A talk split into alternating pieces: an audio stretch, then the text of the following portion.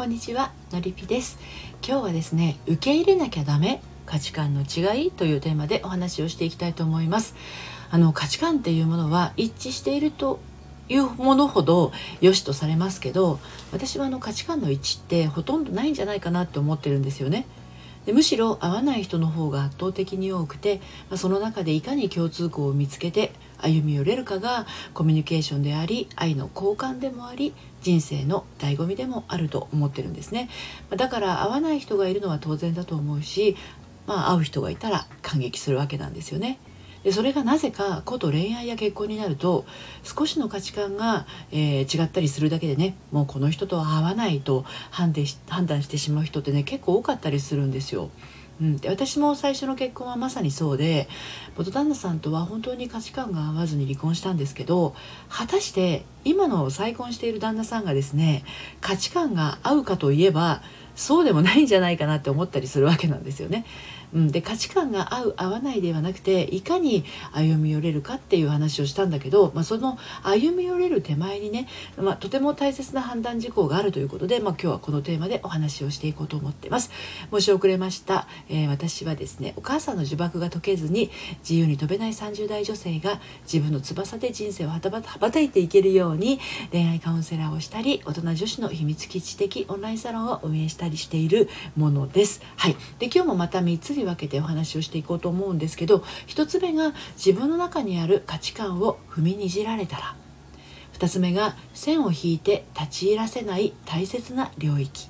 そして3つ目受け入れてはいけない偽物の愛というね3つに分けてお話をしていきたいと思います。はい。まず1つ目ですね。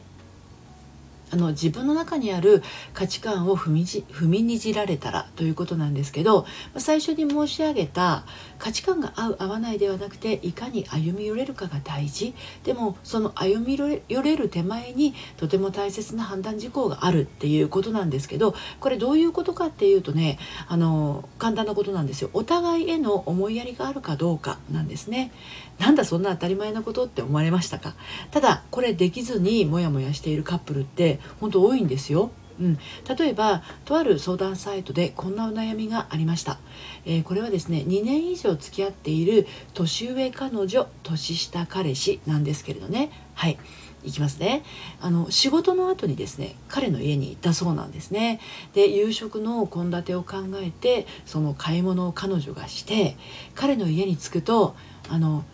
何々が食べたいって彼が突然言うわけですよ。うん、これはこの彼女が今日作ろうと思ってたものとは別のものです。はい、で彼女がね今日は作るものは決めてるし準備してきてるからまた今度ねって言ったんですけど彼は聞き入れてくれずで彼女は彼のお家の近所のスーパーにまた買い出しに行きました。ですでに仕事あの仕事の後に来てるからね夜の9時を回っていてもう夜の10時ぐらいになってようやくご飯でしかもあの彼女が一生懸命作ってる最中ですね。当然彼女が作ってるから動きっぱなしですよね。でも彼の方はずっとゲームなわけですよね。で彼女の方はもうちょっとイライラしてムカムカして無言でご飯を食べていたらですね彼が聞いてくるわけです。なんて聞いてくるかっていうと「電車大丈夫なの？電車平気なの?」ね。仕事の後に彼の家に行って考えてきた献立は作れずに彼が食べたいっていうものを作ってやっと食べてイライラしながらね無言で食べてるところに彼が聞くわけですよ「電車大丈夫」ってね。で彼女は「泊まってってもいい?」ってあの聞くわけですよ彼にね。でも彼は帰ってほしいっていうわけなんですね。でこんな感じだったらもうがっかりしちゃいますよね。うん、でもこの彼女さんはですね別れた方がいいって思いながらも別れる勇気がなくて付き合い続けてしまってね嫌な気持ちが生まれてはこう無理やり気持ちをね握りつぶすような日々を過ごしているわけなんですね。でもパッとこう客観的に聞いてみてもこの彼は自分のことしか考えてないですよね。うん、で、まあ、確かにねその後は謝ったり何事もなかったように接した接してきたりするようなんですけどこういう彼はですね彼女がこういう人である以上変わることはないんですよね。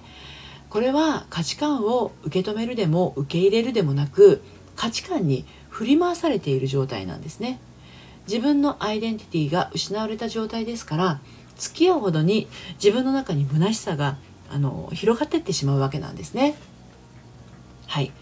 で2つ目です。線を引いて立ち入らせない大切な領域ですこれはですねあなたの自尊心です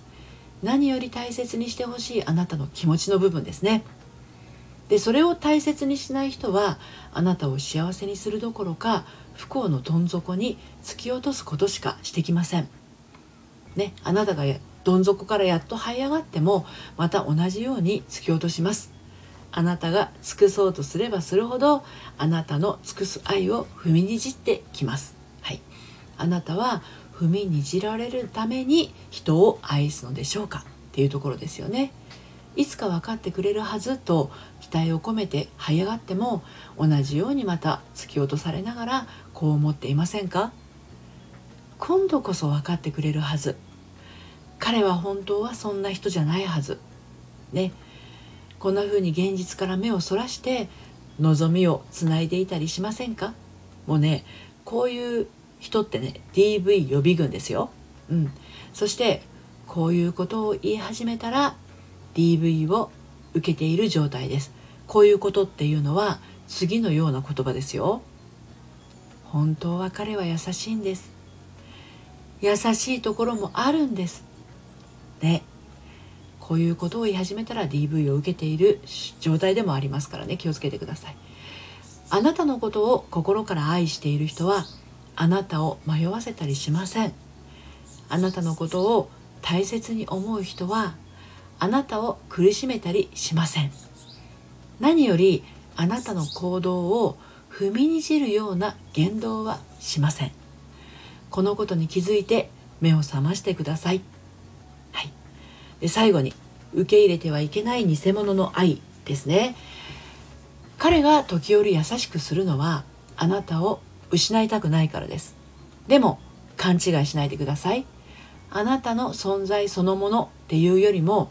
あなたがしてくれている事柄を失いたくないだけですよ。偽物の愛は奪う愛です。善良なあなたから愛が空っぽになってしまうまで全て吸い取る勢いなんですね。で本物の愛っていうのは与える愛なんですね。欲しい欲しいではなくて与え続ける愛なんです。でしかもあなたが望むものを与え続ける愛だからあなたもまた相手に対して相手の望むものを与え続けたくなるんですね。自分の欲しいものを相手から奪う行為は自己満足のための偽物の愛。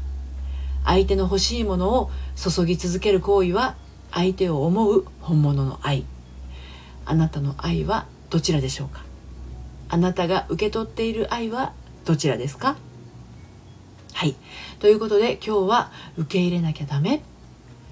価値観の違いっていうことでねお話をしてきました。まあちょっとこうざーっとお話ししてきたんで読んでみたい方はね概要欄にリンク貼っています。読むセラピーの方であの同じテーマで綴っていますので読んでみてください。そして一人じゃなかなか進めないな一緒に頑張る仲間が欲しいなというあなたは、えー、私のやっています心の遊び場というオンラインサロンに遊びにいらしてください。こちらは30代からの大人女子向けの秘密基地です。現在初月無料でお楽しみいただけます。入ってみたいなというあなたは